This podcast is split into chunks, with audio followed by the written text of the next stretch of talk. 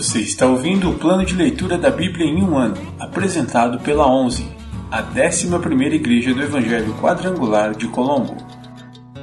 Dia 153, 2 de junho, semana 22.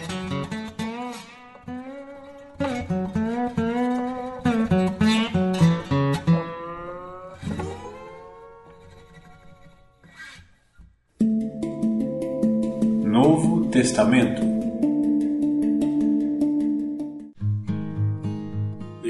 Romanos, capítulo 8 A vida no Espírito. Agora, portanto, já não há nenhuma condenação para os que estão em Cristo Jesus. Pois em Cristo Jesus a lei do Espírito que dá vida os libertou da lei do pecado, que leva à morte. A lei não era capaz de nos salvar por causa da fraqueza de nossa natureza humana. Por isso, Deus fez o que a lei era incapaz de fazer ao enviar seu Filho na semelhança de nossa natureza humana pecaminosa e apresentá-lo como sacrifício por nosso pecado. Com isso, declarou o fim do domínio do pecado sobre nós, de modo que nós, que agora não seguimos mais nossa natureza humana, mas sim o Espírito, possamos cumprir as justas exigências da lei. Aqueles que são dominados pela natureza humana pensam em coisas da natureza humana mas os que são controlados pelo Espírito pensam as coisas que agradam o Espírito. Portanto, permitir que a natureza humana controle a mente resulta em morte, mas permitir que o Espírito controle a mente resulta em vida e paz. Pois a mentalidade da natureza humana é sempre inimiga de Deus. Nunca obedeceu às leis de Deus e nunca obedecerá. Por isso, aqueles que ainda estão sob o domínio de sua natureza humana não podem agradar a Deus. Vocês, porém, não são controlados pela natureza humana, mas pelo Espírito, se de fato o Espírito de Deus habita em vocês. E, se alguém não tem o Espírito de Cristo, a ele não pertence, uma vez que Cristo habita em vocês. Embora o corpo morra por causa do pecado, o Espírito lhes dá vida porque vocês foram declarados justos diante de Deus. E, se o Espírito de Deus que ressuscitou Jesus dos mortos habita em vocês, o Deus que ressuscitou Cristo Jesus dos mortos dará vida a seu corpo mortal por meio desse mesmo Espírito que habita em vocês. Portanto, irmãos, vocês não têm de fazer o que sua natureza humana lhes pede, porque, se viverem de acordo com as exigências dela, morrerão. Se, contudo, pelo poder do Espírito, fizerem morrer as obras do corpo, viverão, porque todos que são guiados pelo Espírito de Deus são filhos de Deus. Pois vocês não receberam um Espírito que os torne, de novo, escravos medrosos mas sim o Espírito de Deus que os adotou como seus próprios filhos. Agora nós o chamamos Abba Pai, pois o seu Espírito confirma a nosso espírito que somos filhos de Deus. Se somos seus filhos, então somos seus herdeiros e, portanto, co-herdeiros com Cristo. Se de fato participamos de seu sofrimento, participaremos também de sua glória. A glória futura. Considero que nosso sofrimento de agora não é nada comparado com a glória que ele nos revelará mais tarde. Pois toda a criação aguarda com grande expectativa o dia em que os filhos de Deus serão revelados. Toda a criação, não por vontade própria, foi submetida por Deus a uma existência fútil, na esperança de que, com os filhos de Deus, a criação seja gloriosamente liberta da decadência que a escraviza. Pois sabemos que, até agora, toda a criação geme, como em dores de parto e nós, os que cremos, também gememos, embora tenhamos o Espírito em nós como antecipação da glória futura, pois aguardamos ansiosos pelo dia em que desfrutaremos nossos direitos de adoção, incluindo a redenção de nosso corpo. Recebemos essa esperança quando fomos salvos. Se já temos alguma coisa, não há necessidade de esperar por ela. Mas, se esperamos por algo que ainda não temos, devemos fazê-lo com paciência e confiança e o Espírito nos ajuda em nossa fraqueza, pois não sabemos orar segundo a vontade de Deus. Mas o próprio Espírito intercede por nós com gemidos que não podem ser expressos em palavras. E o Pai, que conhece cada coração, sabe quais são as intenções do Espírito, pois o Espírito intercede por nós, o povo santo, segundo a vontade de Deus. E sabemos que Deus faz todas as coisas cooperarem para o bem daqueles que o amam e que são chamados de acordo com o seu propósito pois Deus conheceu de antemão os seus filhos e os predestinou para se tornarem semelhantes à imagem de seu filho, a fim de que ele fosse o primeiro entre muitos irmãos. Depois de predestiná-los, ele os chamou, e depois de chamá-los, os declarou justos. E depois de declará-los justos, lhes deu sua glória. Nada pode nos separar do amor de Deus. Que podemos dizer diante de coisas tão maravilhosas?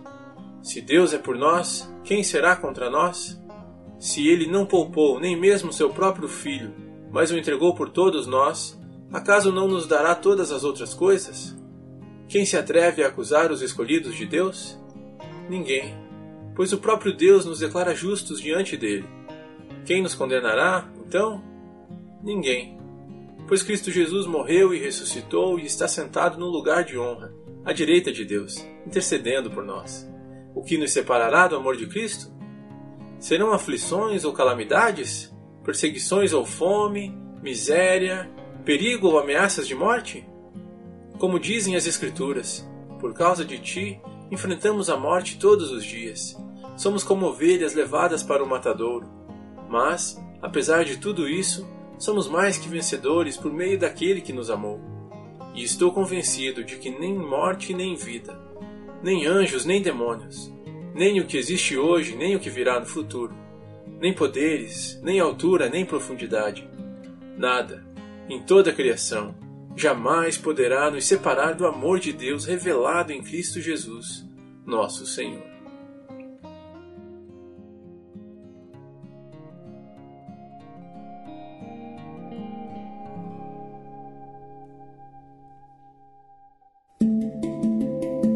Antigo Testamento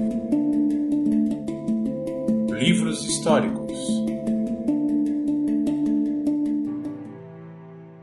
Primeiro livro de Samuel, capítulo 17, versículos do 1 ao 54. Golias desafia os israelitas. Os filisteus reuniram seu exército para a batalha e acamparam em Éfes-Damim, entre Socó, em Judá e Azeca. Em resposta, Saul reuniu as tropas israelitas perto do vale de Elá. Assim, os filisteus e os israelitas ficaram frente a frente, em colinas opostas, com o vale entre eles.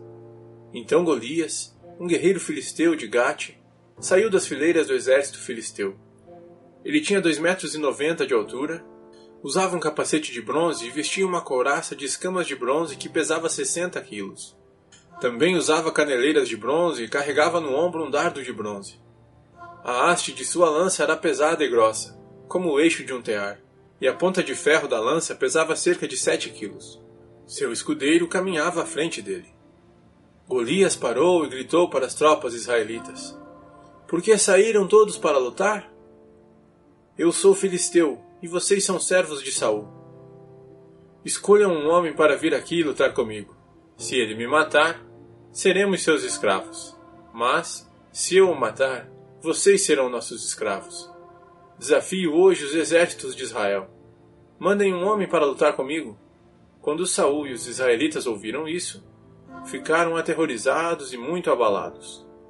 Jessé envia Davi ao acampamento de Saul. Davi era filho de Jessé, efrateu de Belém, na terra de Judá. Na época do rei Saul, Jessé já era idoso e tinha oito filhos. Os três filhos mais velhos de Jessé, Eliabe, Abinadab e Simeia, haviam se alistado no exército de Saul para lutar contra os filisteus. Davi era o mais novo, seus três irmãos mais velhos seguiam o exército de Saul, enquanto Davi ia e voltava para ajudar seu pai a cuidar das ovelhas em Belém. Durante quarenta dias, pela manhã e à tarde, o guerreiro filisteu se apresentava diante do exército israelita e o desafiava. Um dia, Jessé disse a Davi: Leve depressa para seus irmãos que estão no acampamento estes cestos com grãos tostados e estes dez pães. Leve também estes dez queijos para o capitão deles. Veja como estão seus irmãos e traga notícias deles. Os irmãos de Davi estavam com Saul e o exército israelita no vale de Elá, lutando contra os filisteus.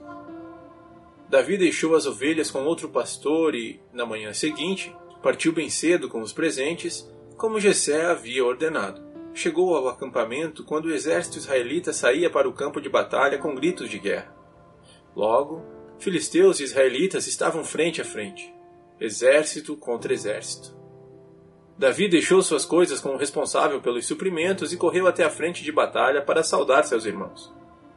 Enquanto falava com eles, Golias, o guerreiro filisteu de Gate, saiu das fileiras do exército filisteu.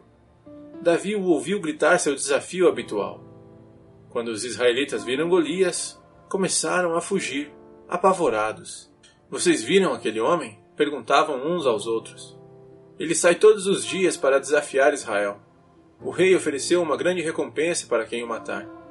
Dará uma de suas filhas como esposa e isentará toda a família dele de pagar impostos. Então Davi perguntou aos soldados que estavam por perto: O que receberá o homem que matar esse filisteu e acabar com suas provocações contra Israel? Afinal de contas, quem é esse filisteu incircunciso para desafiar os exércitos do Deus vivo? Os soldados repetiram o que tinham dito e confirmaram: Sim, essa será a recompensa para quem o matar. Quando Eliabe, irmão mais velho de Davi, o ouviu falando com os soldados, ficou furioso e perguntou: O que você está fazendo aqui? Não devia estar tomando conta daquelas poucas ovelhas? Conheço sua arrogância e suas más intenções. Você quer apenas ver a batalha. O que eu fiz agora? disse Davi. Só fiz uma pergunta. Então foi até outros soldados, fez a mesma pergunta e recebeu a mesma resposta. Alguém contou ao rei Saul o que Davi tinha dito, e o rei mandou chamá-lo. Davi mata Golias. Davi disse a Saul: Ninguém se preocupe por causa desse filisteu. Seu servo vai lutar contra ele. Saul respondeu: Você não conseguirá lutar contra esse filisteu e vencer. É apenas um rapaz, e ele é um guerreiro desde a juventude. Davi, porém, insistiu: Tomo conta das ovelhas de meu pai e, quando um leão ou urso aparece para levar um cordeiro do rebanho, vou atrás dele com meu cajado e tiro o cordeiro de sua boca. Se o animal me ataca, eu o seguro pela mandíbula e dou golpes nele com o cajado até ele morrer. Fiz isso com o leão e o urso, e farei o mesmo com esse filisteu incircunciso, pois ele desafiou os exércitos do Deus vivo. E disse ainda: O Senhor que me livrou das garras do leão e do urso também me livrará desse filisteu. Por fim, Saul consentiu. Está bem. Então vá, disse, e que o Senhor esteja com você. Então Saul deu a Davi sua própria armadura, incluindo uma couraça e um capacete de bronze. Davi prendeu a espada sobre a armadura e tentou dar alguns passos, pois nunca tinha usado essas coisas. Não consigo andar com tudo isso, pois não estou acostumado, disse a Saul e tirou a armadura. Pegou cinco pedras lisas de um riacho e as colocou em sua bolsa de pastor. Armado apenas com seu cajado e sua funda, foi enfrentar o filisteu. Golias, com seu escudeiro à frente, caminhava em direção a Davi, rindo com desprezo do belo jovem ruivo. Gritou para Davi: Por acaso sou um cão para que você venha a mim com um pedaço de pau? E amaldiçoou Davi em nome de seus deuses. Venha cá, e darei sua carne às aves e aos animais selvagens, berrou Golias. Davi respondeu ao filisteu: Você vem a mim com uma espada, uma lança e um dardo, mas eu vou enfrentá-lo em nome do Senhor dos Exércitos, o Deus dos exércitos de Israel, que você desafiou. Hoje o Senhor entregará você em minhas mãos, e eu o matarei e cortarei sua cabeça. Então darei os cadáveres de seus homens às aves e aos animais selvagens e o mundo todo saberá que há um Deus em Israel. E todos que estão aqui reunidos saberão que o Senhor salva seu povo, mas não com espada nem com lança. A batalha é do Senhor, e ele entregará vocês em nossas mãos. Quando o filisteu se aproximou para atacar, Davi foi correndo enfrentá-lo. Enfiou a mão na bolsa, pegou uma pedra e atirou-a com sua funda. A pedra acertou o filisteu na testa e ficou encravada ali. E Golias caiu com o rosto em terra. Assim, Davi venceu o filisteu e matou com apenas uma funda e uma pedra, pois não tinha espada. Em seguida, correu até o filisteu, puxou da bainha a espada dele e a usou para matá-lo e cortar-lhe a cabeça. Israel derrota os filisteus. Quando os filisteus viram que seu melhor guerreiro estava morto, deram meia volta e fugiram. Os soldados de Israel e de Judá soltaram um forte grito de vitória e perseguiram os filisteus até Gate e até os portões de Ecrom. E os corpos dos filisteus mortos e feridos ficaram espalhados pelo caminho de Saarim até Gate e Ecrom. Então o exército israelita voltou e saqueou o acampamento abandonado dos filisteus. Davi levou a cabeça do filisteu para Jerusalém, mas guardou as armas dele em sua própria tenda.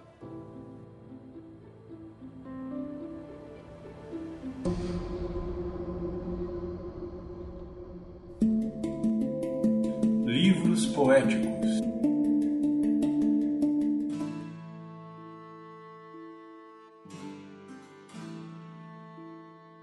Livro de Salmos, capítulo 62 Para Gedutum, regente do coral, Salmo de Davi. Em silêncio diante de Deus, minha alma espera, pois dele vem minha vitória. Somente ele é minha rocha e minha salvação, minha fortaleza onde jamais serei abalado. São tantos os inimigos contra um só homem, todos tentam me matar. Para eles, não passo de um muro inclinado ou uma cerca prestes a cair. Planejam me derrubar de minha posição elevada. Têm prazer em contar mentiras. Diante de mim, me elogiam. Em seu coração, porém, me amaldiçoam.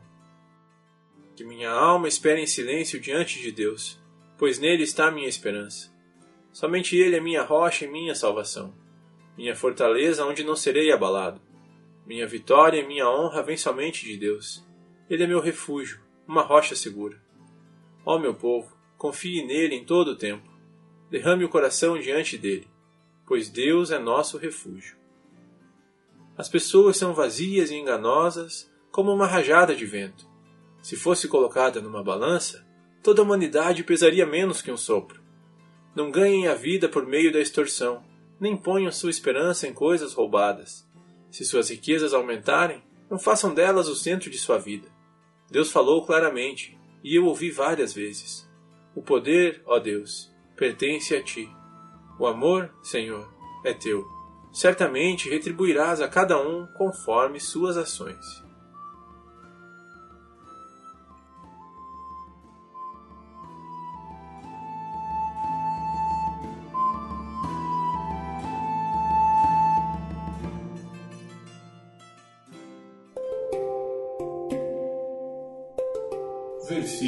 Semana.